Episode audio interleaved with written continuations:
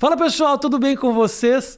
O programa de hoje é com meu parceiro Fabiano Cambota, ele que é comediante, apresentador da Culpa do Cabral e também vocalista da banda Pedra Letícia. Não perde que esse papo tá muito bacana. Inclusive, o episódio de hoje tem patrocínio do Câmera Privé, meu parceiro já aí há bastante tempo. Você tem que entrar no Câmera Privé, você que gosta de um, um papo mais apimentado, uma conversa mais de 18 anos, entra no Câmera Privé agora. Olha só, Cupom Minuto Privé, você tem 25% de desconto, ok? No uso do serviço. Apenas para os 150 primeiros usuários aí entrando na plataforma. Beleza? Não perde teu tempo. QR Code aqui no canto da tela e usa agora o câmera privê. Curte o papo aí.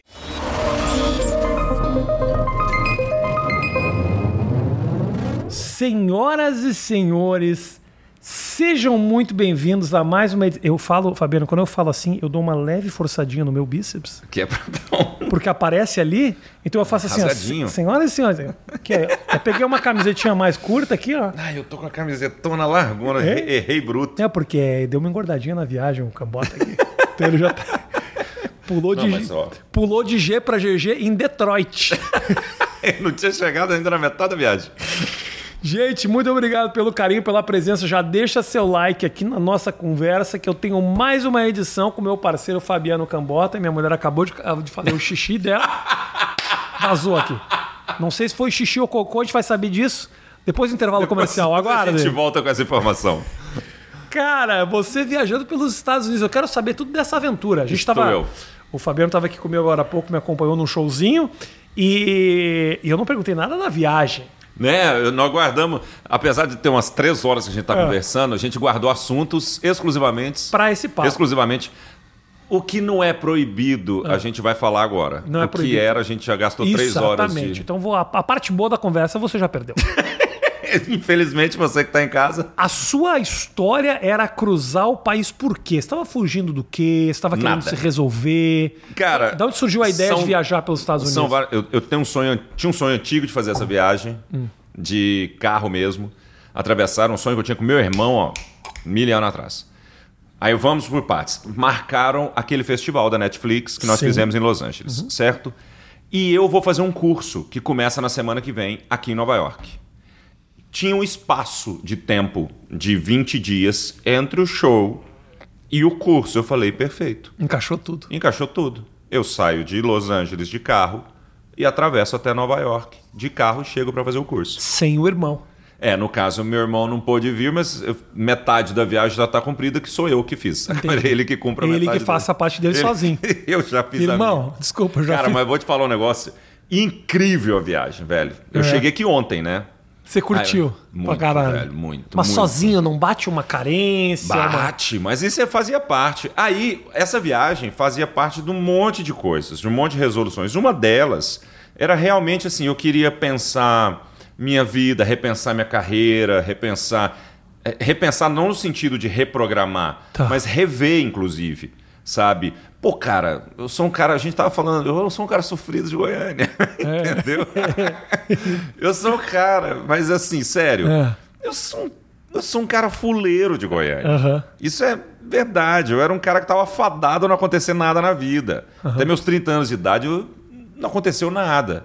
Então eu tava trabalhando na Caixa Econômica num dia, no outro eu tava atravessando os Estados Unidos de carro, entendeu? Para chegar a fazer um curso em Nova York. E... Caixa Econômica em, em Goiânia. Goiânia. É, eu trabalhei na Caixa Econômica. O que, que você fazia? Era caixa? Não, eu, eu, eu trabalhei primeiro com o FGTS. Uau, me parece muito divertido muito, isso. Ó, concursado da Caixa. Aí, primeiro ah. no FGTS, depois dando crédito é, para senhorinhas. E foi quando as velhas começaram a se apaixonar por mim também, eu entregava dinheiro na mão delas. É. E com essa voz, com essa voz dinheiro. eu falava: saiu o seu crédito. Uhum. Aí depois eu fui trabalhar numa outra área que era muito legal também. Por fim, é, eu fui trabalhar no arquivo da Caixa Econômica. Nossa, e essa parte mais legal? Mais legal, não é monótono não. Imagina. Mas calma aí. Por que, que você escolheu uma profissão tradicional? Não, eu não, não, não escolhi não nada. Não você escolhi. fez um concurso, ninguém te levou. Não, não, não, levou, levou. Calma, não, eu não escolhi nada. Cara, deixa eu só te explicar um negócio. Obrigado, eu fiz 13 Bruno. anos de faculdade. Aham. Sério. Eu fui passando de faculdade em faculdade, eu fiz sete faculdades. Aí, mas não formei nada. Então, Tá. a minha vida tava se encaminhando, hum, bebida, Tá. sabe? Eu, eu, eu dava aula de inglês e minha vida tava se encaminhando para o limbo Tá. completo. Eu, que eu mesmo fui me, me jogando nele.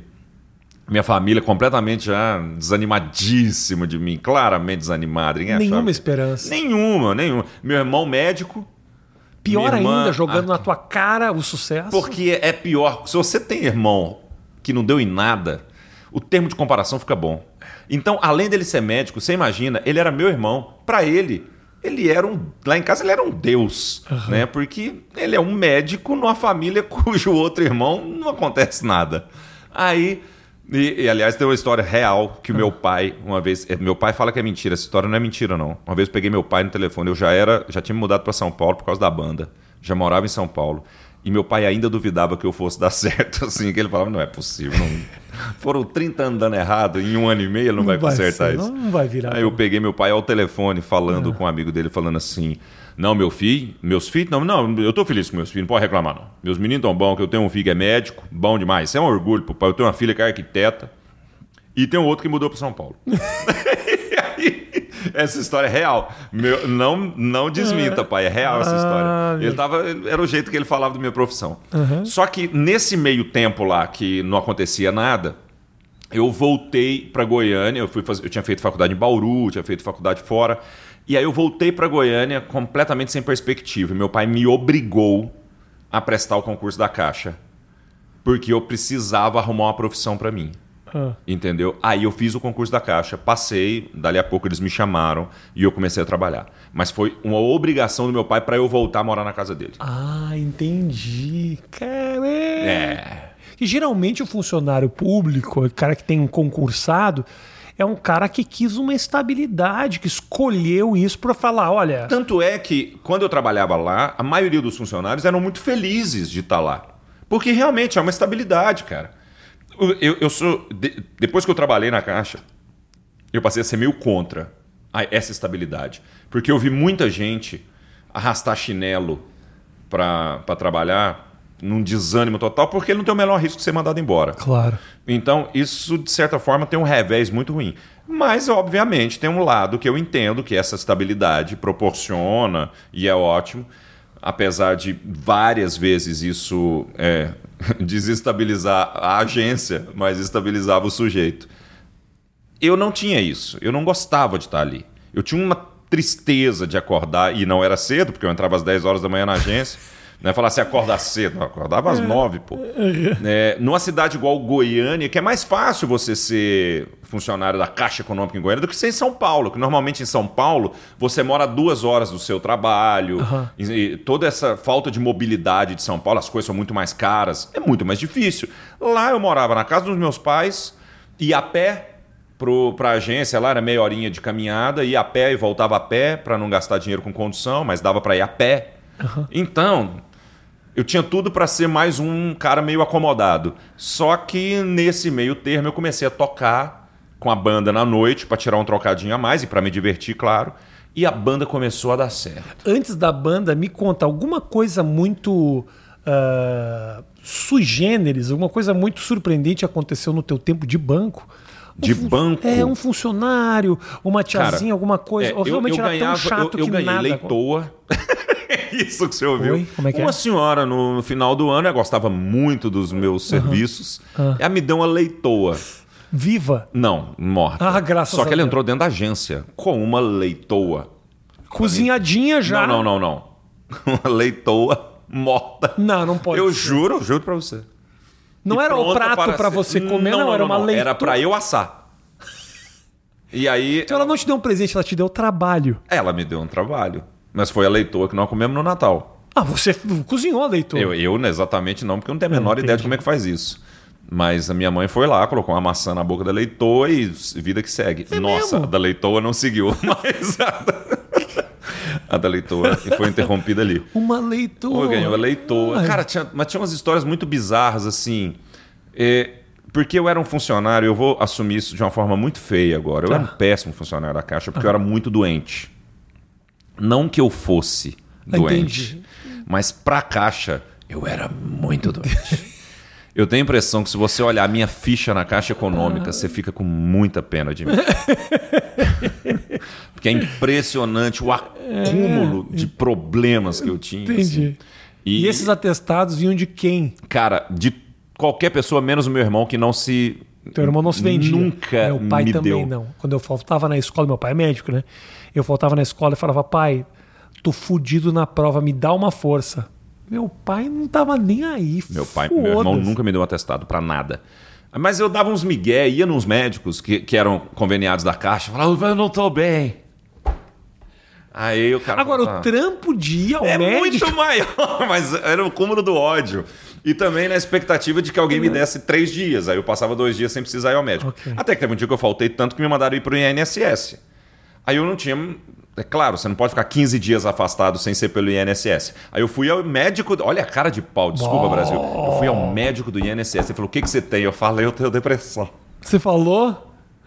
Ele falou: Volta pra trabalhar. Dia seguinte, pelo amor de Deus, vai, vai trabalhar. Ele não me deu. Aí. É que se bobear, o fato de você trabalhar naquele lugar realmente estava te trazendo depressão. É, se só que não era tava- motivo pra eu ficar em casa, É, né? isso, isso, isso. Aí, e aí eu, eu eu era esse cara da Caixa Econômica. Quando você vai pra tocar a tua vida com a banda, a banda começa em Goiânia, né? Quando começa em Goiânia. Ah, tua família viu uma possibilidade? Quando você foi com o negócio da, da banda, já não era, não, não tinha mais o banco na, na tua vida? Não, eu saí do banco até é uma coisa curiosa, porque eh, eu, eu contei essa história pro Banguela outro dia. O Banguela coloca o nosso vídeo, que é o, o start da minha carreira, eu considero a primeiro, o primeiro movimento da minha carreira como artista de verdade, o dia que o Banguela pega o blog do Jacaré Banguela e coloca o vídeo do Pedra Letícia lá. Ali começa profissionalmente minha vida. Tá. Porque nesse dia eu falei, e porque do nada a nossa comunidade no Orkut, que era o que tinha na época, bombou. E a gente faz show e a gente, próximo show tava lotado em Goiânia. Aí esse show já me rendeu uma grana que era o equivalente ao meu mês de salário na caixa. Uh, Só pra você? É. Nossa. Você fala, é muita grana. Eu falo, não, eu ganhava mal na caixa. Não, ok, mas mesmo Mas é, assim. É, Aí eu falei, não, não vou ficar. E eu pensei, vou sair da caixa. Porque eu já também, a caixa já devia estar de saco cheio comigo, porque eu, não, eu vivia com atestado. Aí eu cheguei na Caixa Econômica e falei, então, lá na, na- quem, quem é funcionário, não sei se é só na Caixa, mas quem é funcionário público, eu acredito que seja todo mundo assim. Você pode tirar uma licença de um ano não remunerada. E depois de um ano, você tentou a vida, não conseguiu, você volta com a sua vaga garantida. Pelo menos na Caixa era assim, nem sei se ainda é. Tá. Aí eu falei lá em casa. Eu falei, gente, vou tirar uma licença Que da você Caixa. já tinha tirado com atestados, né? Somados atestados. Só que eram, eram remunerados. Esse outro- essa outra licença não. Ok. Seria não remunerada. Tá bom. Aí eu, eu pensei que absurdo, mas vou preciso tocar a minha vida. Aham. E eu, che eu cheguei em casa e avisei que eu ia tirar essa licença. Meu pai e minha mãe se preocuparam. Não, mas eu falei, não, mas não tem problema. Daqui um ano, se não der certo, eu volto para a Caixa Econômica. Fui à Caixa Econômica comunicar. Eles falaram, então, serve, desde que não tenha esse tanto de atestado que você tem. Você não tem esse direito. Eu falei, Ih! Só que eu pensei, quer saber, eu vou sair. E eu saí. Sem licença Eu nenhuma. saí sem licença, sem nada. Eu pedi minha demissão e saí da Caixa Econômica. Só que para a casa dos meus pais, eu disse que era uma licença. Eu tinha 10 meses para fazer a banda dar certo. Se ela não desse certo, eu não tinha desculpa para dar em casa. Porque meu pai ia falar: olha, a banda não deu certo, volta para a Caixa. Eu ia falar: então, vou ter que prestar o concurso de novo. Porque eu não tinha vaga mais. Então eu tive 10 meses de foco absoluto e total no meu trabalho, porque tinha que dar certo. Você pediu uh, para sair exatamente para se colocar essa obrigação ou Não. meio que foi no, no Não, eu nem sabia o que eu estava fazendo. cara. Vamos ser sinceros. Eu não tinha nem noção do que estava acontecendo com a minha Ok. vida. Só que depois que o, o vídeo do, do Pedra Letícia, Como que você pôde abandonar eu, aparece no Jacaré Banguela, Rosana Herman, lembra? Lá, claro, minha amiga. Rosana Herman, Adoro maravilhosa. Ela. era, ela era, eu acho que redatora, chefe de redação do Pânico na Ela rádio. era, ela era chefe de, de, de redação do Pânico. Então ela viu e falou: vamos chamar esse pessoal para o Pânico. Olha. E nós fomos à rádio na época, não tinha ainda o programa de televisão do Pânico. Nós fomos à rádio, que era uma audiência absurda no Brasil. Quando chegou esse convite, o que, que você pensou? Cara, E o primeiro eu virou. pensei que era pegadinha. Ah, entendi. Era uma terça-feira. É. Alguém liga e fala: Ah, aqui é da produção do Pânico. Ah, ah se. Tá. Porque, cara, eu lembro que ligaram. Eu nem lembro se eu, eu, eu- eu já tinha celular na época, mas era um celular precário ainda. Funcionário da caixa, né? Então, e assim, aí, eu não, nem tinha, não, lembro não se era o ligaram. top da Eu tecnologia. acho até que ligaram na casa da minha mãe.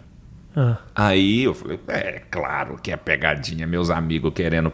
Eu lembro que eu devo ter desligado umas duas vezes, até que a pessoa insistiu, ainda bem, e falou: não, é sério. E a nossa viagem, e tipo assim, era uma quinta, certo? Aham, aham. Aí falou: terça-feira vocês têm como estar aqui em São Paulo? Eu falei: tem, claro que tem. Óbvio que tem. Dinheiro não tinha. Tal. Aí eu conversei com os dois caras da banda, a gente ia fazer um show na sexta e no sábado. Falei, vamos pegar esse Em dinheiro. Goiânia? Em Goiânia. Ok. No- na sexta. Eu falei, vamos, vamos focar. A gente fazia um bar lá chamado Omelete Club, que era uma omeleteria. Tá. Aí, o dono do Omelete Club, um cara maravilhoso, maravilhoso. A gente sentou com ele porque a gente não tinha o dinheiro, a gente precisava levantar o dinheiro pra gente ir pra São Paulo, de ônibus. Nós três e meu irmão, que era empresário da banda. Aí, esse, o chama Aldemar, Aldemar o dono, o dono do. Nunca vou esquecer. Ele era o dono do Omelete Club. Ele pegou e deu mil reais pra gente. Ele deu, ele não emprestou, porque a gente precisava de uma adiantada. Ele falou: Não, eu vou dar, eu acredito na sua banda. Ele deu mil reais. A gente pegou, comprou passagem de ônibus de sacoleiro. Tinha um ônibus de sacoleiro que saía de Goiânia direto para São Paulo, chegava acho que no Braz ou na Barra Funda.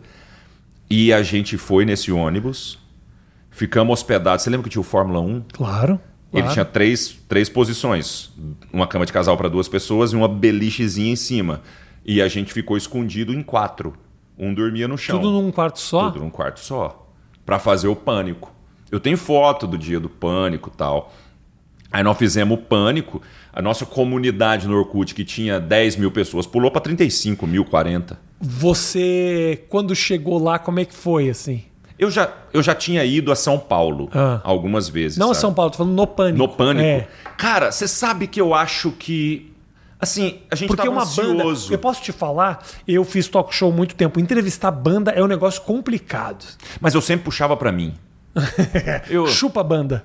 Não, não, cara, porque eu sabia que a resposta era minha. Tá. Porque era eu que escrevia as letras. Era eu que fazia as piadas. Na hora da entrevista, era eu que tinha que falar. Tá. E era eu que tinha que garantir que fosse interessante também. E a banda tinha consciência disso? Tinha, tinha. Ok, perfeito. Então eu, eu, eu tinha Se, que tava, fazer... se o contrato estava assinado, tudo bem.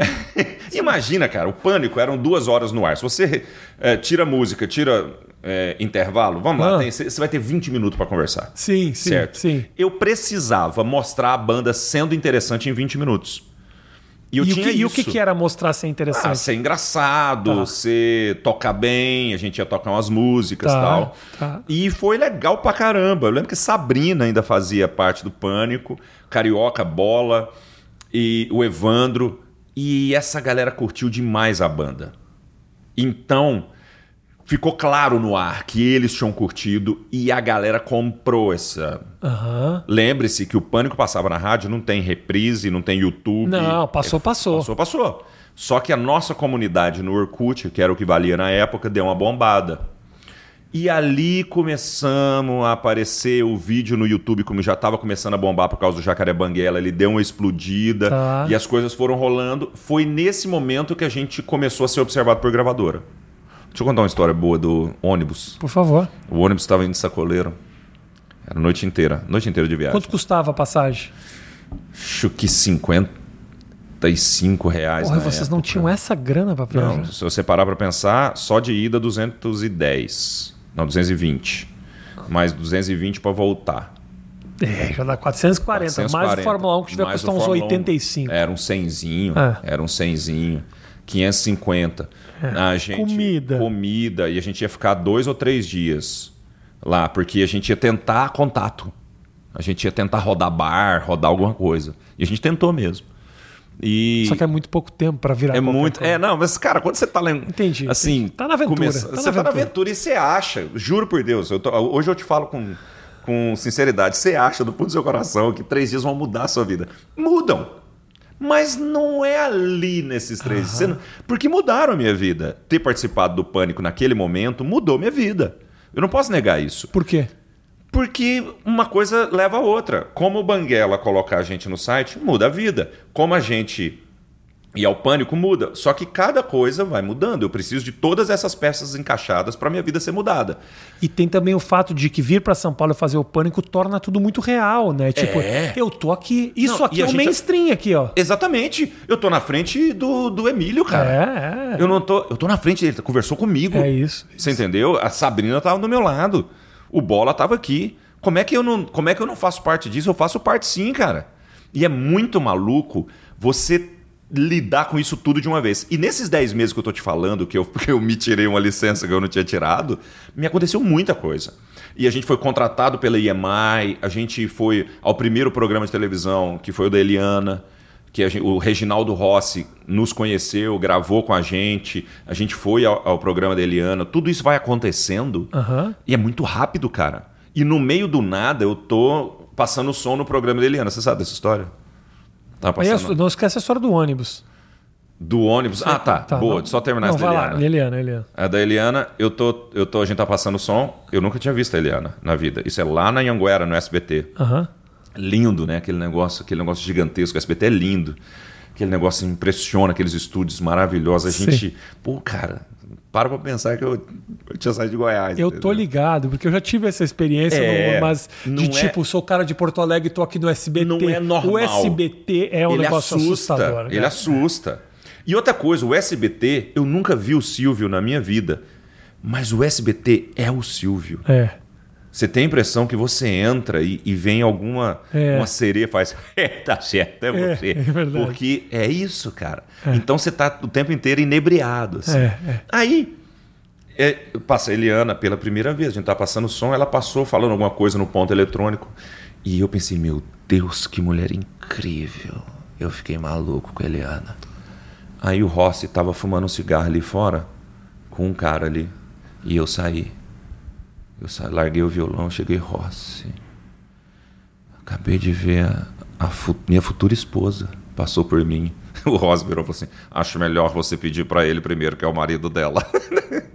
era o João Marcelo Bosco, ele que era o marido da Eliana. Que não, com absoluta certeza não se sentiu intimidado com a presença daquele cabeludo que estava ali. Mas era muito ruim. Mas, ai, foi Ele falou alguma coisa? não, ri- riram, riram muito. Claro, eu era só um idiota. Não tinha por que não rir, entendeu? É, é. Eu era só um idiota cometendo a gafe. Eu sou o rei da gafe, cara. Sou o rei da gafe. Ah, é? Sou o rei da gafe. De dar dessas assim? Estrada agora, já conta do ônibus. Ah. Estrada agora. Primeiro posto que eu parei. Pô, eu tava com inglês enferrujadão. Eu fui professor de inglês, cara. Mas o inglês tava enferrujado, entendeu? Aí tentei colocar no cartão de crédito, não deu, mandou pagar no caixa. Eu falei, não tem problema. Fui lá na loja de conveniência e falei pro cara, eu falei, 20 dólares, bomb number two. É, Pra quem não sabe, a gente fala bomba. Aham. Aqui é pump, Aham. né? O, o, o negócio da gasolina. A bomba de gasolina que chama pump. E eu falei bomb number two. O cara também um, não tava com a menor graça no dia, falou bomb.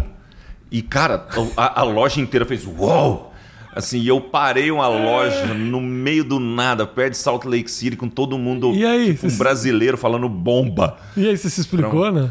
Aí eu falei, pump, pump. Mas, cara, era um pouco de boa vontade, o cara tinha entendido, entendeu? Mas ele não, não fez a menor questão. Ficou um climão. Não tinha como entender, Cambota. Ele não usa bombe, não tá nem. Mas aí, não, e o que ficou parecendo que por 20 dólares eu ia soltar uma bomba, entendeu?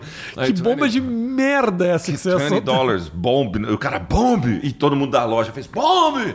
Parece que o mundo parou, Ai, aí veio a, carai. a SWAT. É. Aí, eu tô falando, é, é- esse é meu tipo de. Eliana, você, vocês eh, se apresentaram no programa da Eliana. Aí foi o primeiro, o primeiro nacional que nós fizemos. Mas a Eliana é gata pra caralho. Ah, ela é bonita. Ela é bonita. Ela é bonita. Mais Eliana ou mais Sabrina? Hum, difícil, hein, cara? Sabrina. Sabrina é bonita, né? Sabrina é muito bonita. Eu gosto muito do. do... Putz, esqueci o nome do marido dela. Duda, né? Duda! Lindo. Gente boa. E muita Lindo. gente boa. Lindo. Eu Eu, eu, acho que, eu, eu acho que eu contar? transaria com os dois. Não fala isso, que a última vez você falou que transaria ia É, pegar uma Mas não tem criança envolvida, então não tem problema. Aí- E o Duda é meu amigo, eu acho que ele transaria comigo e com ela junto também. Cara, eu vou te falar um negócio. Olha eu. Imagina. Eu as, vamos- é as minhas fantasias. Eu as minhas Eu, fantasias. eu, eu, eu conheci o Duda Nagli. Ele é eu- muito eu, eu, nem- bonzinho. eu não sei se ele me Eu conhece. não transaria com Tô- ele, tô ele é muito sendo- bonzinho. Nem com ela, que ela é muito boazinha. Tô sendo bem sincero, Só eu não transa sei. com gente ruim. Imagina. Eu, eu, eu, não sei, eu não sei nem se ele me conhece, tá? Tô contando essa história porque eu realmente não sei se ele me conhece. Até no casamento do Porsche ele me cumprimentou de educadíssimo que ele é. Mas eu, você sabe quando Bonzinho. você desconfia, que você fala, esse cara não, ele não sabe. é Sabe, claro que sabe. Ele é, Mas ele, é sabe. muito legal. É informado, ele é muito legal, pra caralho. Puta- Aí, lá no programa do Porsche, Ah. ele foi com a mãe dele. Sim. Lá no programa do A Porsche. Leda. A Leda. Que a gente é, é a Leda Nagli. A Leda cara, é uma- fodida. Uma lenda do negócio e tal. Só que ela tem uma voz meio Milton Cunha. Muito Hollywood. Muito Hollywood já Eu passou ali. juro por Deus que a gente da banda, a gente não. A gente era completamente inconsequente, a gente não podia estar na TV. Hum. Ela entra, o tema, porque todo, todo mundo tinha um tema. Ela entra, o tema dela pra entrar. Foi o tema do Malboro, juro pra você. Pode olhar, quem tiver, tem, tem, isso, tem isso no YouTube. Mas eu acho que a Leda é Plaza, não é Malboro. E aí, e só o Plazão. Duda entendeu a piada, porque ele olhou pra banda rindo. E aí ficou por isso, e só o Duda entendeu. Eu acho que o Fábio não entendeu, a Leda não se ligou. O que é sacanagem, ela pode apenas ter uma voz rouca. É, mas, é, mas que é engraçado, é, engraçado. engraçado. A piada é boa, A piada é convenhamos. boa. A piada é boa. Ela entrou e a gente pam, pam, pam, pam, pam, A pam, pam, é pam, pam, pam, pam. E só o Duda. O... Olha só que coisa louca. Pensa, você indo na Eliana, vendo aquilo tudo. Oh, televisão, meu Deus. Aí anos depois você vai trabalhar na televisão com diariamente. Olha a virada que dá sua vida em tão pouco tempo, cara. Cara, você não para é- pra é pensar pouco tempo. nisso. Sim, eu paro. É o que, é o que a gente estava conversando sobre essa re- eh, realização e sobre você se, se dar conta das coisas que te acontecem. Sucesso é uma percepção pessoal. Pessoal. Porque Concordo. você pode se achar um fracasso, se você quiser. E você também- escolhe a tua versão da E história. quando se acha um sucesso, que você fala, "Ah, é. É, mas não de- deixa. Esse cara que se acha um sucesso, ele é Concordo. muito mais feliz, do Feliz, cara. Mesmo concordo. que ele seja lunático de achar que aquela Sim. coisa pequenininha faz dele uma pessoa bem sucedida. Vocês devem ter conhecido o cara é, que, que no Rio de Janeiro que andava com livro. Eu acho que esse cara chegou aí no Jô. Hum. Quando a gente foi gravar o clipe do Teorema de Carlão lá na Lapa, no Rio, nós conhecemos esse cara que morava nesse hotel onde nós gravamos. É um hotel muito velho, assim, caindo os pedaços e tal. Aí esse cara morava lá. Era um hotel que abrigava cafetão, putas, velhas, aquelas coisas. Esse cara morava o tempo inteiro. Ele tava de terno, terno bem surrado. Ele era um velhinho que andava com uma pasta debaixo do braço dizendo: Eu toquei com Carmen Miranda e, e conheci Frank Sinatra. E, Ok. e- cara, e esse discurso é um discurso que vende muito.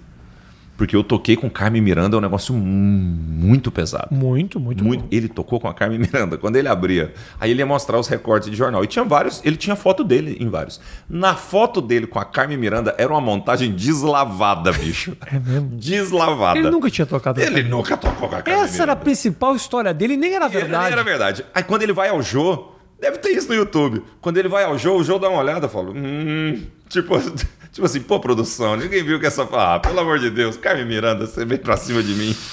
Aí, e, e- e é isso. Ele achava, no fundo do coração, que ele era esse sucesso. Você não pode desmentir pra esse cara. É. Deixa, deixa.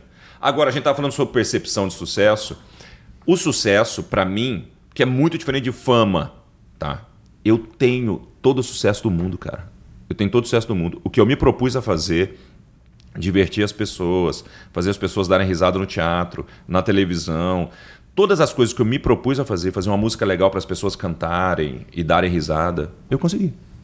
Isso é sucesso. Eu não tenho que reclamar, cara. Sabe? É claro, se você me perguntar, eu gostaria de fazer mais coisas para o futuro e gostaria de já ter feito, eu gostaria de ter algum tipo de alcance que eu não tenho. Sim, claro.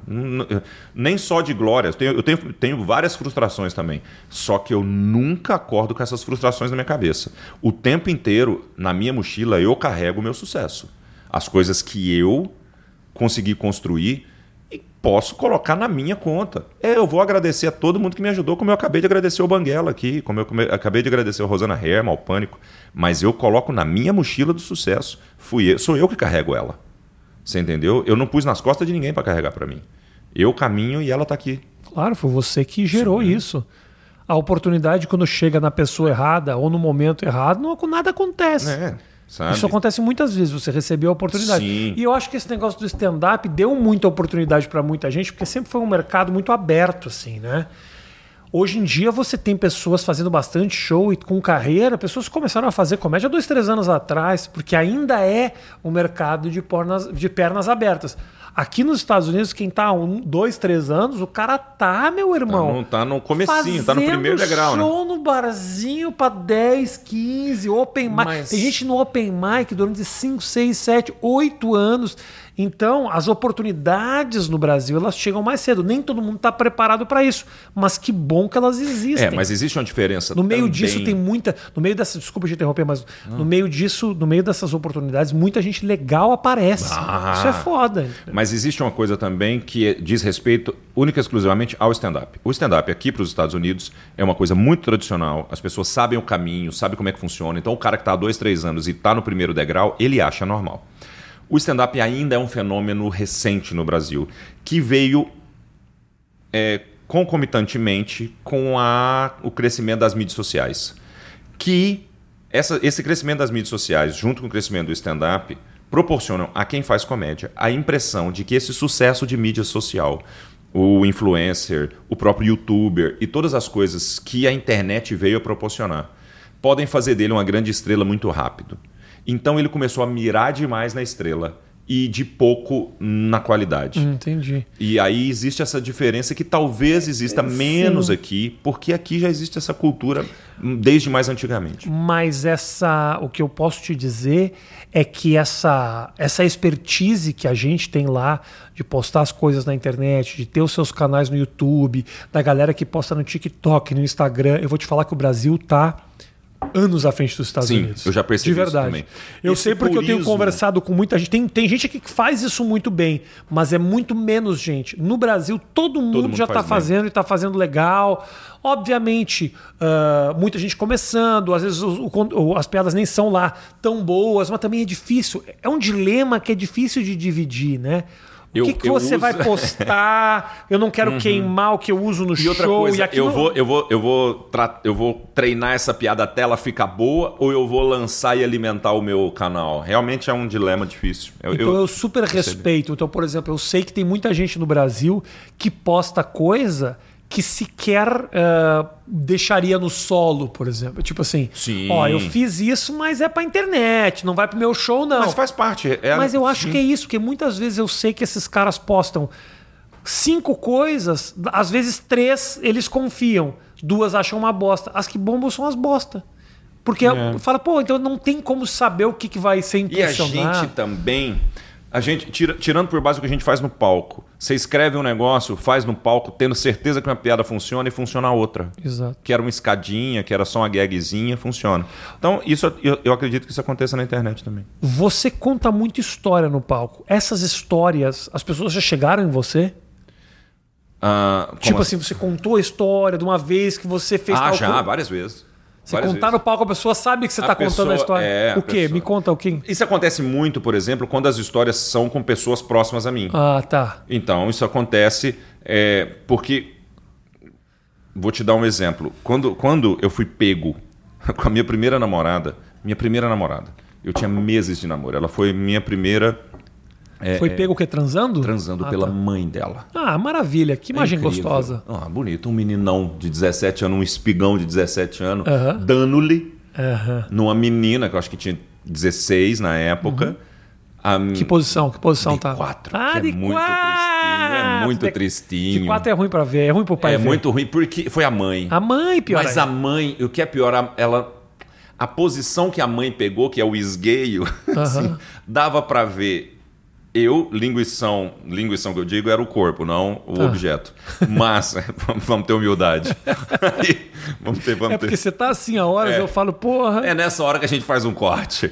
Mas é, aquele espigão de homem, uh -huh. dando-lhe de, em pé, atrás da cama, dando-lhe Ah. numa fi- na sua filha. Nossa, é muito tristinho. É, é. e a mãe abre a porta, e essa história ela é real. A mãe abre a porta e fala: O que, que é isso? Mãe. Não. A mãe, a mãe. Então ela pegou você na não. posição que, tipo, se você tivesse que fazer um pornô e tivesse só uma câmera, era ali que você estava. Como? Para pra pensar um negócio que eu não sei se eu já contei isso. Era ali que você Para pra pensar que a reação da menina é sair. A minha reação é segurar ela. Porque eu pensei, senão sua mãe vai me ver pelado. Entendeu? Você foi se tapar Eu me com a vagina. É isso. Pior cobertor. Eu vou usar sua filha de coberta. Porque eu não tinha o que fazer, cara. Eu não tinha o que fazer. Aí, E eu aí? segurei a menina forçando. e falei- Chegou a ter um movimento. Como se a gente não tivesse parado. Entendeu? Faltou um me respeita que eu.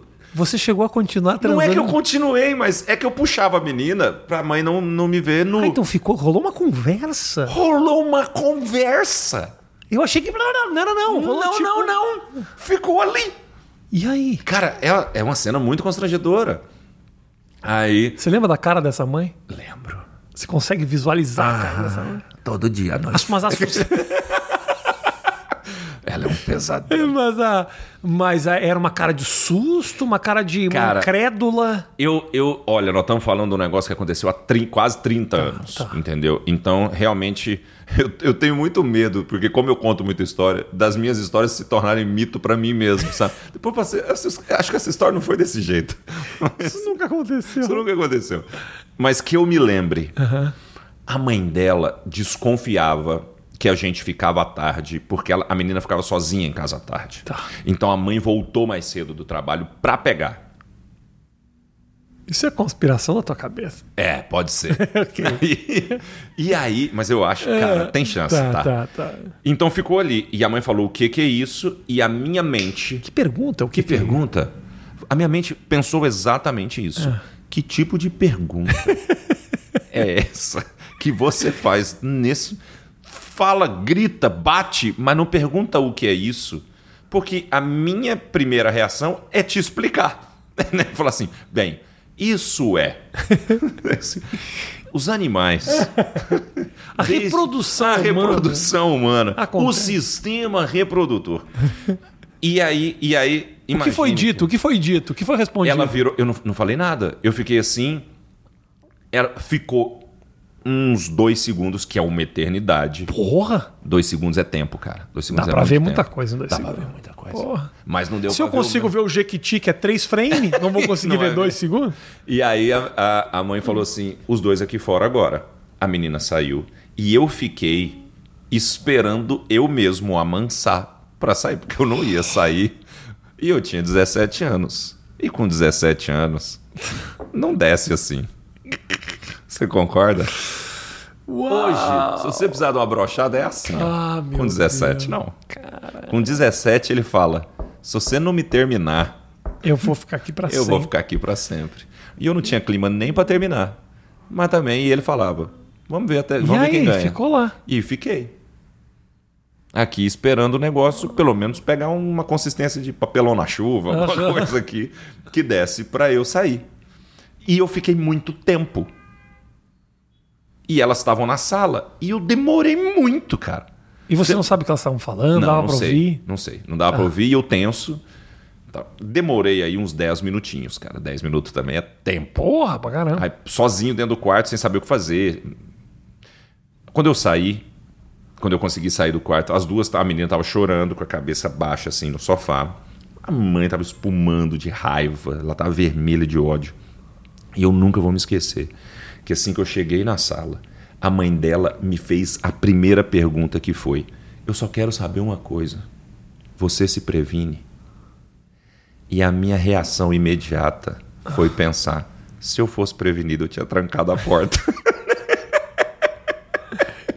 É muito bom. Aí eu contei essa história em algum. Obviamente eu não me Obviamente. previno, querido. Se eu me eu, prevenisse, isso não estava acontecendo. eu, eu sou o prevenidão.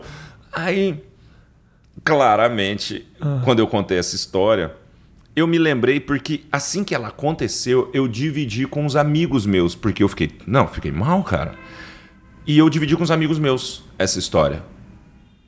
E aí quando eu contei essa história, acho que no comedy ou num programa do Cabral, não lembro, os meus amigos desse mesmo dia falavam, cara, eu lembro desse dia da sua cara chegando no bar desesperado para contar essa história. Aos Então- 17 anos você comia gente e depois ia pro bar? E aos 17 Porra, que anos. Eu vida! era- é, não, não é que eu comia gente, ela foi. Ela era minha namorada. Ok. Né? Não é que quando fala, parece que eu era um grande garanhão goiano. Quem pensa, pensa, nossa, o que esse homem não fez com esse violão na mão? Não fiz nada. É. Mas eu acho mais louco ainda você, depois de 17 anos, decepcionado, vou pro bar. Cara com É. 17 anos. Não, mas você sabe. e- e- mas esse foi um dos problemas da minha vida. Eu comecei a beber muito cedo. E, e essas histórias é muito engraçado porque eu vou contando no show, por exemplo, ou É. na televisão. E sempre tem esse amigo, ou meus irmãos, Tá. ou meu pai, ou um primo, alguma coisa que vira e fala: Eu lembro. Mas a menina nunca reapareceu, ou ela aquela nunca, mãe. Não. nunca, nunca reapareceu. Assim, a gente namorou muito tempo depois. Mas depois. É o mínimo, né? É, é o mínimo que eu tinha que fazer. Porra. É o mínimo que eu tinha que fazer. Mas a mãe dela me odiou pra sempre. Pra sempre. Eu tive, eu lembro até hoje, pô, você me contando essa história, eu começo a lembrar da- das minhas, né?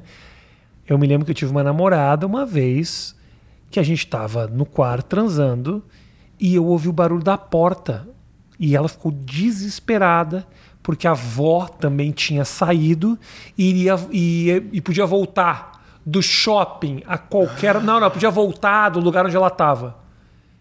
E a, a porta abriu. No momento que a porta abriu, eu fui para dentro do armário Pequeno. do armário.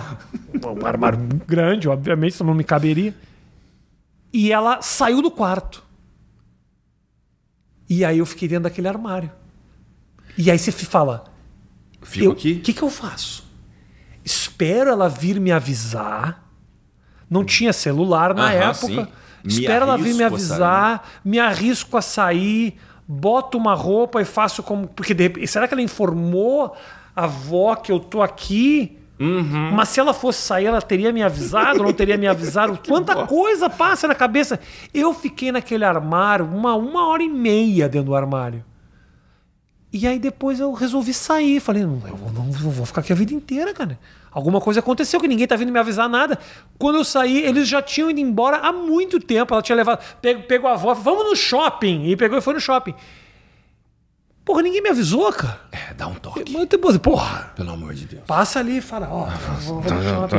Isso, isso, porra. Porque correu o risco, você tá no armário até hoje. Até hoje eu poderia estar no armário. Pensando, gente, é isso. Gente, a vida, a vida- Minha vida agora é essa. é o que eu.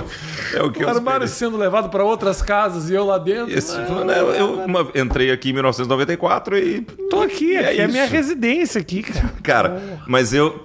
É, é, é que eu passei a ver, depois de um tempo, a capacidade de rir das, Das coisas. Da- Então eu gosto.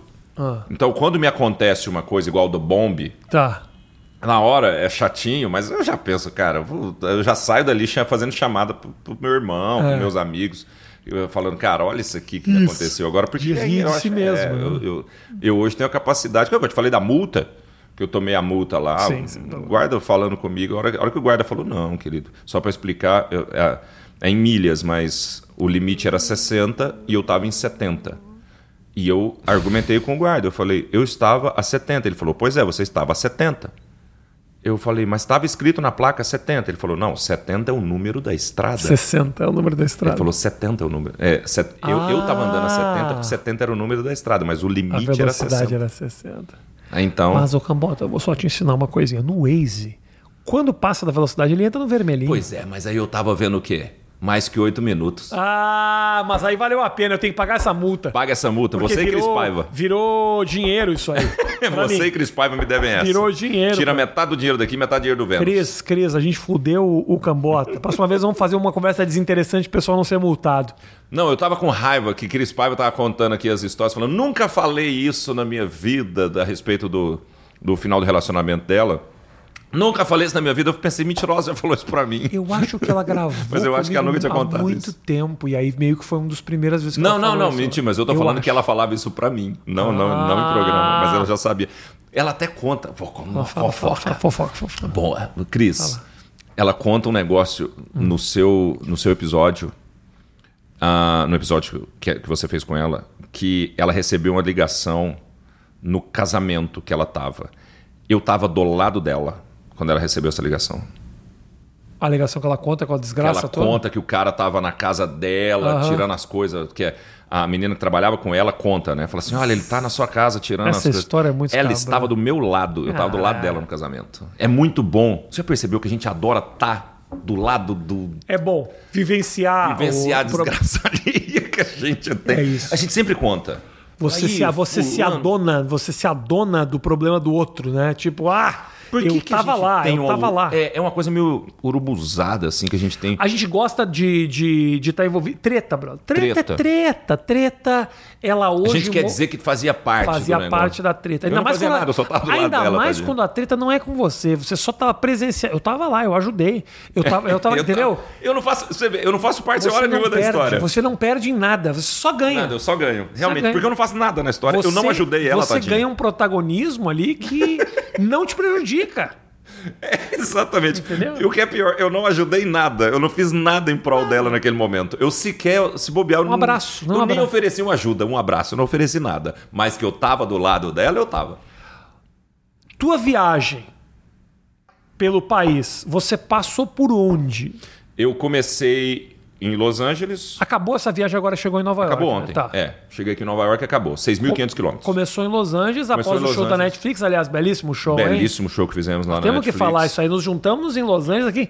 Grandes nomes da comédia brasileira para fazer um show em Los Angeles. E foi incrível. Você que foi nesse show é um privilegiado. Privilegiado. Aquilo ali é um encontro que não Na acontece. mesma noite tinha Maurício Meirelles, Léo Lins, Murilo Couto, você, eu que somos foda também. O Diogo Rodrigo, Portugal. Diogo, Carol Zócoli, Bruna Luiz e. é, Quem que eu Rodrigo? Marques. Falei do Rodrigo.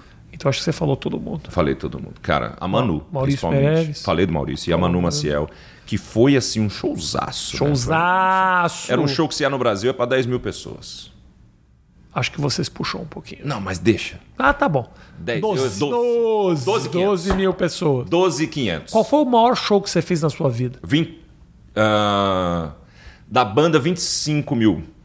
25 mil pessoas na pecuária de Goiânia. Festa do. do, do- Festa da pecuária de Goiânia. Mas era show da banda. Não é que. Porque na, na festa Não, da não tô, pecuária. di- não tô diminuindo. já foi se defender. Eu já tava na defensiva. Já foi Não, se- mas é show da banda. eu acabei de me entregar. né? É, a, fe- a feira agropecuária, é, lá em Goiânia, acontece todo mês de maio. Ah. Tá. E tem os shows que ficam no recinto de show. Neste recinto de show tinha 25 mil pessoas. Na feira tinha muito mais. Ah, As pessoas que foram para esse lugar queriam ver a banda. Queria- Não, Não, é que estavam é. passando. É, no recinto, as pessoas não é que estavam, nossa, quem são esses meninos? Aham. Não, essas 25 mil estavam lá. E eu tenho muito orgulho, porque é na minha cidade, eu tenho muito orgulho de falar. O maior público do Pedra Letícia é 25 mil pessoas na pecuária de Goiânia. E como é que é se apresentar para 25 mil pessoas? É. Cara, depende. Vamos, Ah. vamos dividir. Com a banda, Tá. eu fico mais seguro. Mesmo, de verdade. Com a banda, é, eu- tá programado. Eu sei o que é a música, eu sei onde ela começa, eu sei onde ela termina, eu sei a reação do público, o público canta junto, eu jogo. É com vocês, tudo isso. O- a parte ah, mais da, da, da banda, que é mais espontânea, ela é. Se vier bem, se não vier, não faz diferença no show. Tá. Entendeu? Porque o que interessa é a música tocada. Ok. Então, tocar para 25 mil, tocar para 200, não faz muita diferença. Não mesmo. Comédia faz. Ah, se faz. Então, a gente fez virada cultural, por exemplo, que tinha 10, 15 mil pessoas. Sim. Ali faz diferença, porque se sua piada não entra, é um vazio de 10 mil pessoas, é diferente de um vazio no barzinho para 10 pessoas. Mas de 10 mil pessoas, se a piada não entra, só 10% vão rir. Já são mil pessoas. Eu vi gente que não, nem, não alcançou nem 10%. Jura mesmo? Puta, aí, Aí é, é bem triste tristinho. demais. É bem tristinho. E, eu- e aí, e às vezes essa pessoa vai antes de você. E você fala, Ih, então tem essa chance. E aí dá um, dá um cagaço legal. O cara torna um fracasso real, né? É, Fala, porque ele torna palpável. Você fala, Ih, se eu subir, pode acontecer muito E bem isso aconteceu isso, e aí quando você entrou, você estava preocupado? Eu tava bem preocupado. A primeira vez que eu fiz virada cultural, que foi aquela vez do Anhangabaú, você lembra? Virada Cultural, para quem não sabe, é um evento em São Paulo que junta grandes artistas. E a gente também. E a gente também, que somos, nós não somos grandes artistas, porém teve palco da, da virada cultural de stand-up comedy, que foi um negócio assim.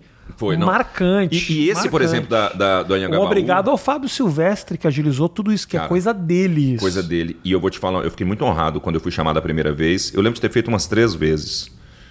É, essa vez do Anhangabaú, ainda tinha um negócio, como era embaixo, a risada vinha, parece que ela te abraçava e te cobria. Era um negócio incrível. E eu não tinha muito tempo de comédia. E é- foi a primeira experiência que eu senti assim uma porrada vindo da comédia.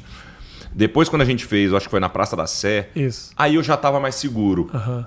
Eu Na lembro- frente da igreja. na frente da igreja. Isso eu lembro. Aí eu já estava mais seguro e aí eu já sabia, inclusive, o que ia funcionar, o que não ia funcionar. Eu não sou um cara que fica nervoso para apresentações, assim, porque eu acho que se der errado, o máximo que vai acontecer é não rirem, Aham. entendeu? Não é nenhuma grande tragédia, assim, também. Eu, na primeira virada cultural, o Fábio me convidou para fazer e eu falei, não vou não, Fábio. Sabe por quê? No ano anterior, eu tinha feito uma série de eventos com a Trash 80. Trash 80, sabe, que é uma lembro. balada. Eu trabalhava na Trash 80. A gente tinha feito a virada cultural no centro da cidade. Meu irmão, era um bando de mendigo louco gritando, jogando merda na gente. E eu falei, brother, assim, não tô nem preocupado em me fuder, mas eu não sei Cara, qual é que é. E aí, eu lembro até hoje. Tava rolando os shows numa madrugada, era três horas da manhã. Eu tinha, da duas horas da manhã, a gente tava fazendo sessão no Comedians de madrugada. Teve uma época, não sei se você lembra disso, mas o Comedians teve show a uma da, manhã. Sim, eu fiz muito. Isso. Fiz muito. E aí, a polícia, o problema daqui é isso aí, ó. É. A polícia vai, vai, vai. Mas, o, mas Isso aí, convenhamos, as o que luzes que é? É- dão um tchan, né? É, a por isso mãe, que é a mãe da menina. A mãe da menina tá vindo buscar. tá falando, vindo buscar. Ficou, as pessoas ficam Aquele sabendo. vagabundo tá em É Nova York. vagabundo que comeu minha filha. Então, aí eu me lembro, três horas da manhã, eu tinha o costume de sempre ligar pro Marcelo Mansfield de madrugada, depois dos shows, a gente se falava, falava, vamos jantar. Onde a gente estivesse, a gente se encontrava e jantava. Eu liguei pra ele e falei, onde você tá? E ele falou, tô aqui na virada cultural. Vem aqui que depois a gente sai pra jantar. Eu falei, beleza, cheguei lá. Quando eu cheguei lá, tava um negócio lindo. maravilhoso, assim, eu fiquei... Eu pedi desculpa ao Fábio Silvestre. Falei, Fábio, caguei. Caguei, não É. dei E- valor. mas você chegou a fazer E depois? fiz, fiz naquela noite mesmo, me Ah, tem que apresentei. fazer, tem que fazer. Falei, posso fazer? Ele falou, claro que pode, vamos lá. E eu E fiz. eu- Mas eu não confiei. Quando eu cheguei lá, que o Marcelo falou, vem pra cá, era um negócio assim. Eu fiquei. É- Essa era do Anhangabaú ou da praça? A do Ayangabaú. A do Porque da Anhangabaú, praça eu já fui, já, tranquilo. É. A primeira, a Porque primeira foi a primeira, foi a do Anhanga- a Anhangabaú. É. Quando ele me chamou, eu topei na hora. E eu lembro que eu entrei no horário bom. Tipo, eu entrei no horário filezão. Eu entrei três horas da manhã, tinha 10 mil pessoas naquele negócio. É. E eu entrei, tipo, é, eu entrei tipo um horário 9 horas da noite. Tinha 12, 15, não sei, tinha Olha muita isso. gente pra capeta. Só que tem uma Não, realmente experiência. aquilo ali foi muito marcante. Só que tem uma experiência que. Lembrei agora, você falando sobre público. É, uma vez, eu não faço show no Réveillon. Por uma preguiça. E por convicção. Ok. Não tem convicção nenhuma. É Cada um só preguiça. Mas pega bem falar que é uma convicção. Eu tenho convicções muito idiotas também. Eu não, eu não bebo em canudo azul e não como bala de goma que não seja verde. Então tudo bem, cada um com a sua convicção. E eu não, eu não gosto de fazer show no Réveillon, desde que a gente fez um show muito ruim. E eu fiquei muito triste e chorei. Pior virada de saindo, ano. A pior virada. Eu saindo do palco, eu chorava. Eu Aonde era esse show? Eu não posso falar. Puta que Eu pariu. não posso falar, mas foi muito ruim. Foi muito Foi aonde? Que cidade, pelo É, menos? é o, o nome da cidade mesmo que eu não posso falar.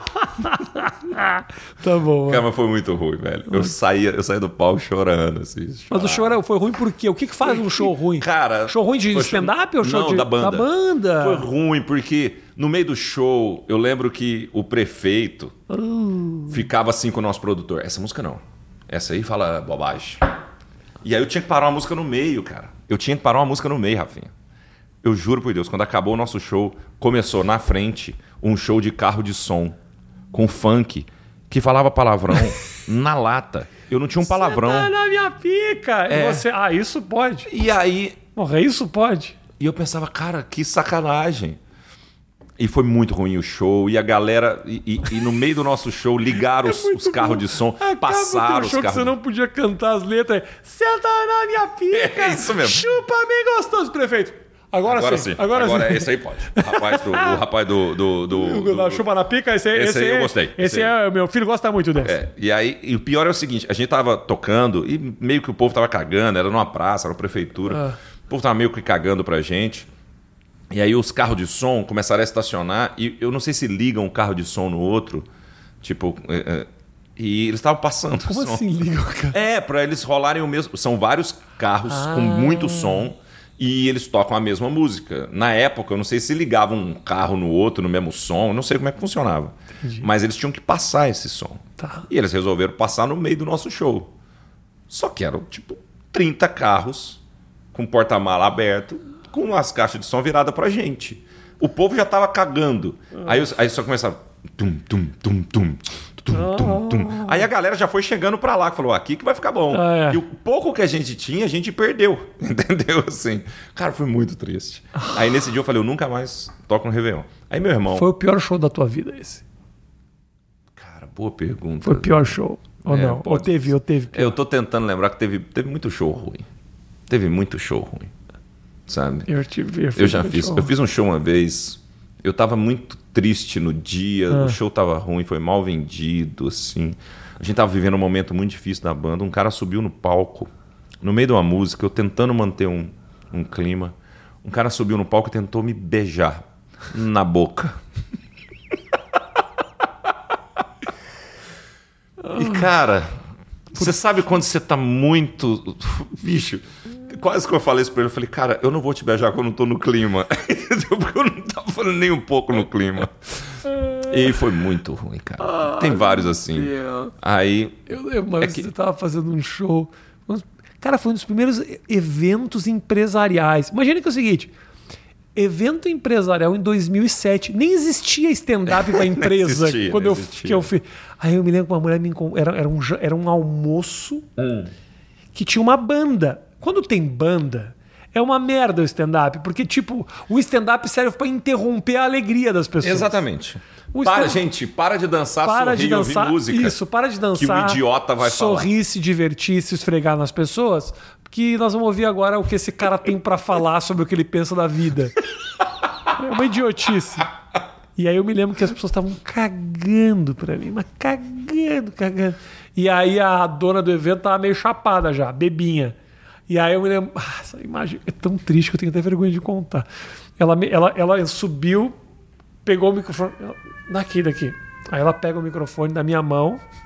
Mas na hora que eu. Tem um bombeiro, cara, que fica na rua do lado aqui. Cada vez que tem um incêndio na cidade de Nova York, o cara é obrigado a passar na frente da minha casa. Aí o cara, ela sobe, pega o microfone da minha mão e fala: Gente, é o seguinte. O cara é um profissional, gente. Vamos, tipo, vamos. res- Ai, eu assim, ó, bebinha, assim, ó. Vamos respeitar, gente. Pô, tipo, a pessoa vai lá, vem fazer o trabalho dela. E, tipo, pô, se não estão prestando. Tenha santa paciência, né? Aí dá o microfone pra mim. e eu. Obrigado, cara. Eu, vou- eu lembrei de um bom, de um show bom de contar. Esse eu posso até contar a cidade, porque Ah. é uma cidade que eu gosto. É em Goianésia, interior, de, São- interior de Goiás. Ah. É, existe uma cidade chamada Goianésia, que é uma gracia a cidade, certo? E eu fui chamado para fazer um show para uma das faculdades da cidade. Era um evento, tipo uma semana de estudos, não sei o quê, que ia acontecer dentro da faculdade. Ficou grande, eles transferiram para o ginásio da cidade. Tá. Tá bom? Então coloque isso em mente. É Ok. no ginásio. Ok. Eu não tinha produtor, eu ia sozinho de carro. Tá. Cheguei na- no lugar. Quando eu olho, entrei por trás do ginásio, assim, quando eu olho, tem um palco do tamanho dessa mesa, da altura dessa mesa, e tem 500 pessoas sentadas num ginásio, naquelas cadeiras brancas de plástico, Aham. certo? Todas viradas para um palco desse tamanho aqui, ó, dessa mesa. em cima desse palco tem um palestrante. Ah, meu Deus. E esse palestrante, bom, ele está motivando as pessoas. Ele está mostrando que viver é bom. E ele encerra, e as pessoas estão aplaudindo e estão curtindo. Os, os- acho que são estudantes da faculdade. E esse cara encerra a palestra dele. Você tem, tenha em mente, ele vai sair e eu vou entrar. Ele encerra a palestra dele com a seguinte frase: Inflamado, ele vira e fala: Cazuza disse: Meus heróis morreram de overdose. Pois saibam, Goianésia, que meu herói morreu na cruz. Abre os braços, drop, drop mic, surge uma imagem aqui no telão de Jesus crucificado aqui. E as pessoas embarcaram. E as pessoas aplaudiram de pé, malandro. Não tem como competir com isso. Não tem como Não competir. tem, não tem. E agora com vocês, Fabiano Cambota. Ah. Eu entro. O desgramado do cara que tá cuidando do palco, ele, fe- ele me fez o favor de não tirar Jesus do ambiente.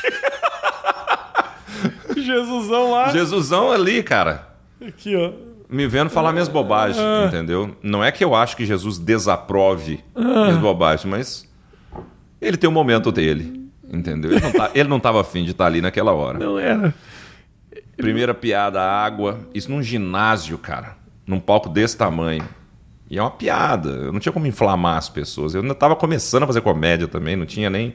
Hoje, cara, vou te ser muito sincero, como é que eu ia roubar hoje? Eu ia subir, o microfone tá ali, já ia catar o violão e tocar uma música. É, é. Na época eu não tinha essa manha. Tá.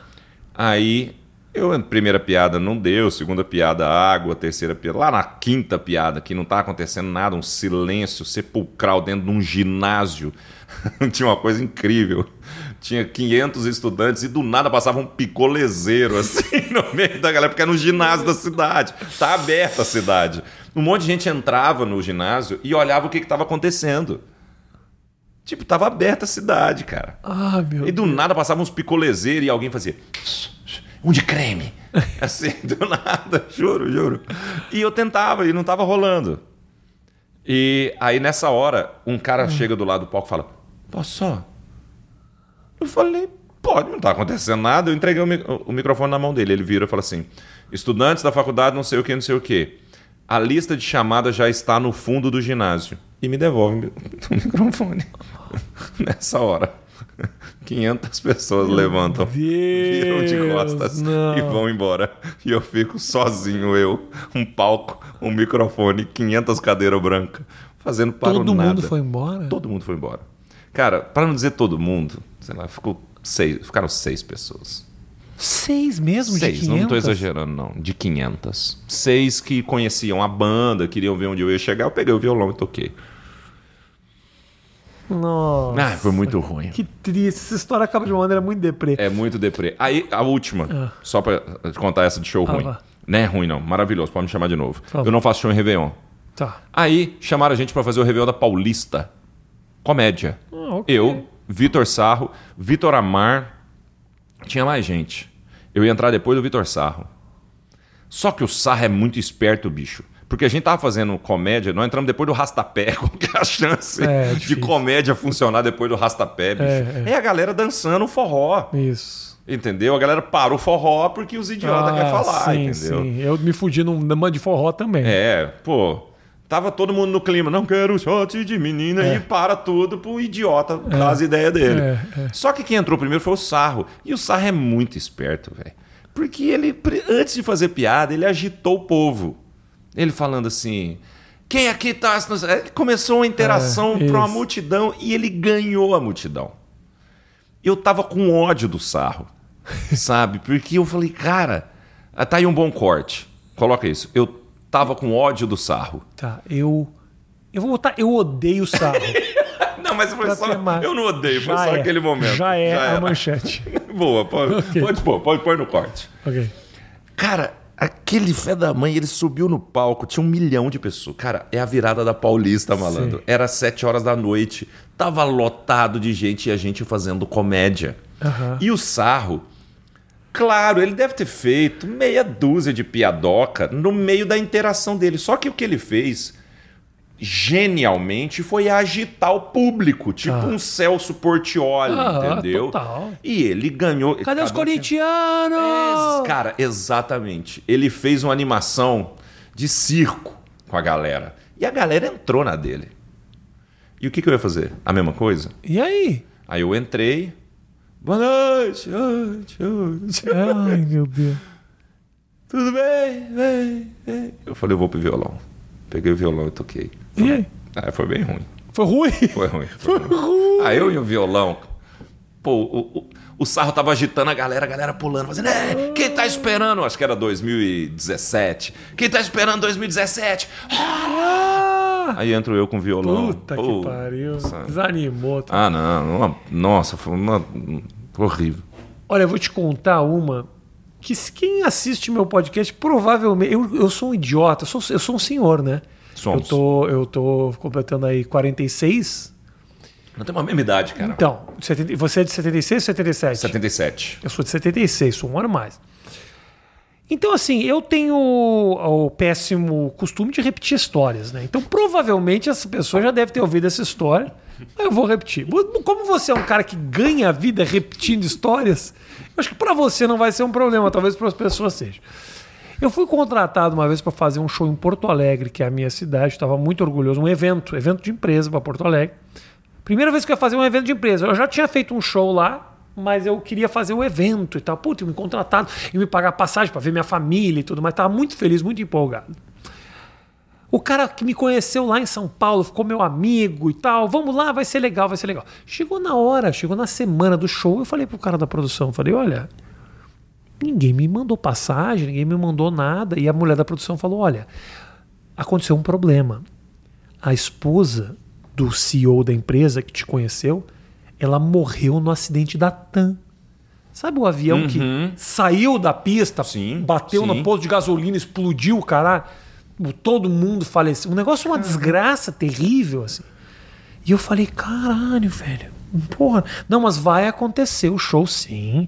Ah, A empresa vai continuar, vai, vai rolar, tá tudo certo. Chega, a gente vai mandar sua passagem hoje à tarde. Imagino. No... Não. Vai mandar passagem hoje à tarde.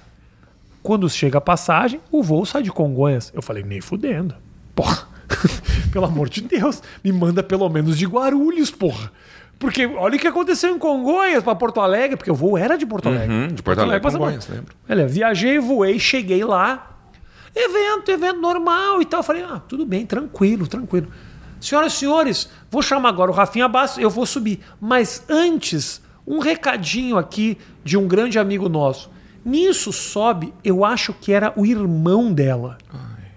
E ele dá um discurso, Fabiano, de mais ou menos assim, uma meia hora, falando que mulher maravilhosa que ela era, que eles perderam e que coisa. E eu me lembro da, da, da, da- da, frase dele falando assim: Eu fui para São Paulo e vi corpos carbonizados na Avenida Washington Luiz. E eu esperando assim pra entrar, cara. Eu, falei, e eu olhei na primeira fila, tinha uma mina chorando assim. Vamos, vamos, antes do Rafinha Bastos, vamos ver aqui é, é, o nosso clipe. E o clipe era imagens dela, uma colagem de fotos dela andando de jet ski, brincando de bolinha com os filhos, uma música triste. Para eu entrar depois, cara. Rafinha, eu passei duas vezes exatamente por isso que você me contou. Duas Na hora vezes. que eu vou entrar, o cara larga esse clipe. Eu peguei o microfone e falei: Não, não vou entrar. Eu peguei e falei para as pessoas: Gente, mil desculpas aqui. Não tem absolutamente nenhum clima. Vamos fazer o seguinte: comam aí, bebam, fiquem à vontade. Daqui a uns, uns 20 minutinhos eu volto. E aí a gente faz, beleza? Todo mundo, não, beleza, beleza, beleza. E tinha uma- umas, umas 400 pessoas. Eu voltei uma hora e vinte depois. Falei, não, deixa os caras esquecer disso. Claro. E eu voltei e as pessoas me olhando. Eu fiz um puta show do caralho. E no final do show eu descobri que 80% das pessoas estavam cagando pra mulher. Chegaram pra mim e falaram: pô, aqueles papos de gente morta lá, a gente queria ver o teu show mesmo. Então no final, Cara, é- saiu muito melhor do que eu Eu imaginava. passei, eu passei duas vezes por anunciar morte e eu entro. Nossa. Num- Numa empresa ali no- na saída de São Paulo, empresa da, da concessionária da rodovia. Eu, foi a mesmíssima coisa. Eu fiz cinco dias de show, eram cinco turmas diferentes. Na última turma eles falaram, eu entrando já prontinho, Ah. eles falaram, só um minutinho que vai passar um vídeo. Aí passa o vídeo do rapaz do guincho, Que que, tinha falecido. Aí tinha a imagem do rapaz do guincho jogando bola, do filho do Ah. rapaz. do- E aí e entra eu depois. E, a, e na Associação Médica de Goiás, meu irmão é médico, é, nós fechamos um show para eu fazer uma abertura de um congresso. Só que essa associação médica, nesse dia, resolveu premiar o ex-presidente, Ah. que tinha falecido. Ah, que maravilha. E foi bem antes de mim. E tocava uma música muito solene para entrega de uma placa para a família dele, que subiu ao palco e recebeu essa placa. Meu Deus. Só que tem um, tem um, um- um fechamento com requinte de crueldade. Além do cara, assim que dar a placa pra família, a família desce, todo mundo emocionadíssimo, depois do clipping, com uma música muito triste.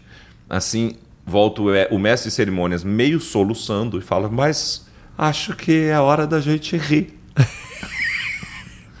com vocês, Fabiano Cambota. A hora que eu falo, a hora que eu falo Fabiano Cambota, eu entro. O cara que tá com aquela música só aumenta ela. A mesma música triste. Eu pensei, eu morri. É isso. Eu vou dar uma, uma pensou- aumentada no som aqui. A gente que tá acostumado a entrar com esse DC, né? Que todo jogo começa com pam, parará. pá. É, não, eu entrei. In the arms of the angel. E o cara só deu um gás, só deu um gás, um ganho e eu entrei. Mas eu usei do mesmo artifício que você. Eu falei, gente, eu acho que não. É, não é. Eu não. puxei pra mim. Eu até vou falar uma falsidade que eu fiz. Eu falei, gente, eu não tô em condição. Ah, Falei, olha, eu não tô legal pra fazer esse show que eu Preciso fiquei. do- Aquilo mexeu comigo. Pensando, caguei. daqui a velho. pouco eu volto. Antes da gente finalizar o nosso papo, ah, o ônibus. Não vou contar, não. Deixa, Tá bom. deixa pra próxima vez. Foda-se. Fica sem saber, porque é bom que cria um clima. Voltaremos na próxima vez. Só pra contar do ônibus. Pelo menos eu lembrei de voltar com ela, porque várias vezes eu não volto e a pessoa fala, e a história do ônibus? Não, a gente deliberadamente não vai contar. Deliberadamente. Tá tarde, Deliberadamente. Tá tarde. Ô, Fabiano, obrigado, meu Cara, irmão. obrigado obrigado, você, obrigado, obrigado por ir no meu showzinho, no meu humilde Muito. showzinho. Cara, deixa eu fazer então um elogio público a Ô, você. querido, claro, eu não falei isso por. Eu não, eu não puxei o showzinho pra Não, isso. hein? puxou. Mas eu já, ganhou, ganhou. Já conseguiu o que você Tá queria.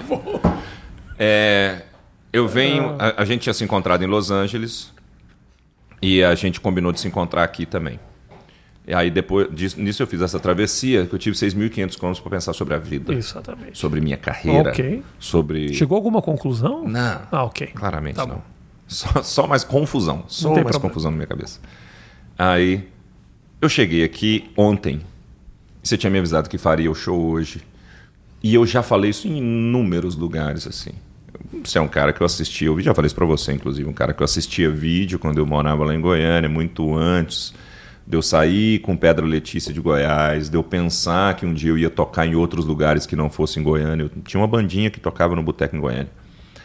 E eu te assistia e eu tinha uns brothers, eu te contei que tinha um brother que Falou. repetia suas frases e Aham, tal. aham, Nunca imaginei que um dia fosse dividir palco com você.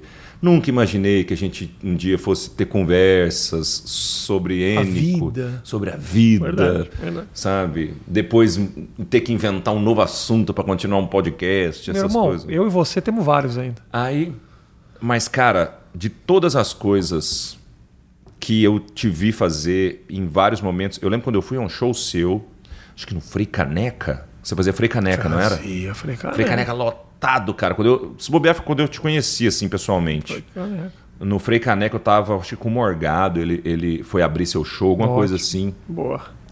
E é, caraca, é o Rafinha e tal. E eu já tive em vários outros momentos.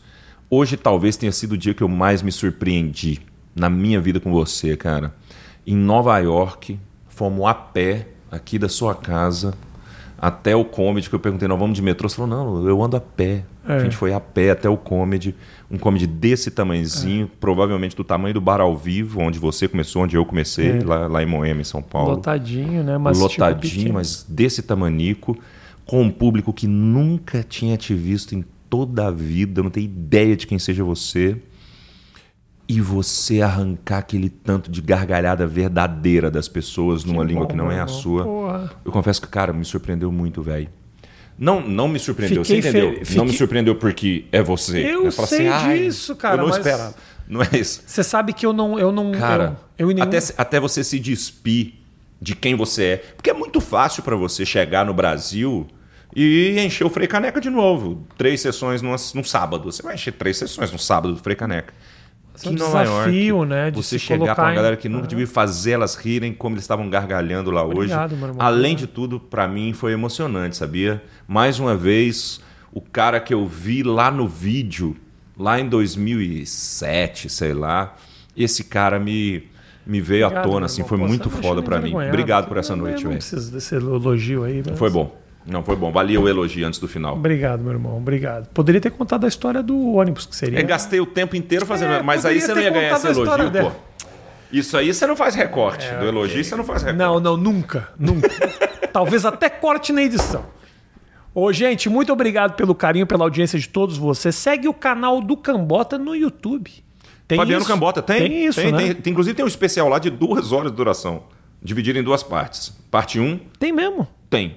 Só stand-up? Só stand-up. Duas horas de duração, chama Viver Envelhece. Uia! Eu não sabia disso, eu não É. vi esse. Ah, deve tá, tem mais, tem mais de milhão aí de visualização. Olha, jovem. Esse, esse. O primeiro especial, cara, já tá batendo tipo 5 milhões de visualizações. Caralho, tudo no teu, teu, tá tudo no teu canal? Tudo no meu canal. Tá tudo lá, tem um monte de vídeo. Entra lá, Fabiano Cambota. Gente, muito obrigado pelo carinho. Espero que você tenha curtido muito essa conversa. Segue também o canal da Virgínia, minha mulher, que tá postando muita coisa legal. A gente postou um vídeo agora com a nossa lua de mel na Itália. Que. Cara, nós nem, conver... Ei, nós nem conversamos sobre isso, Vamos cara. falar sobre isso, mas ah, vamos deixar para o próximo episódio, que é junto com a história do ônibus. Beleza, o ônibus para Firenze. Isso. não tem nada. Misturou Beijo grande pra vocês. Tamo junto. Até a próxima. Obrigado, meu irmão. Até mais, obrigado Valeu. a você, meu velho. Tchau.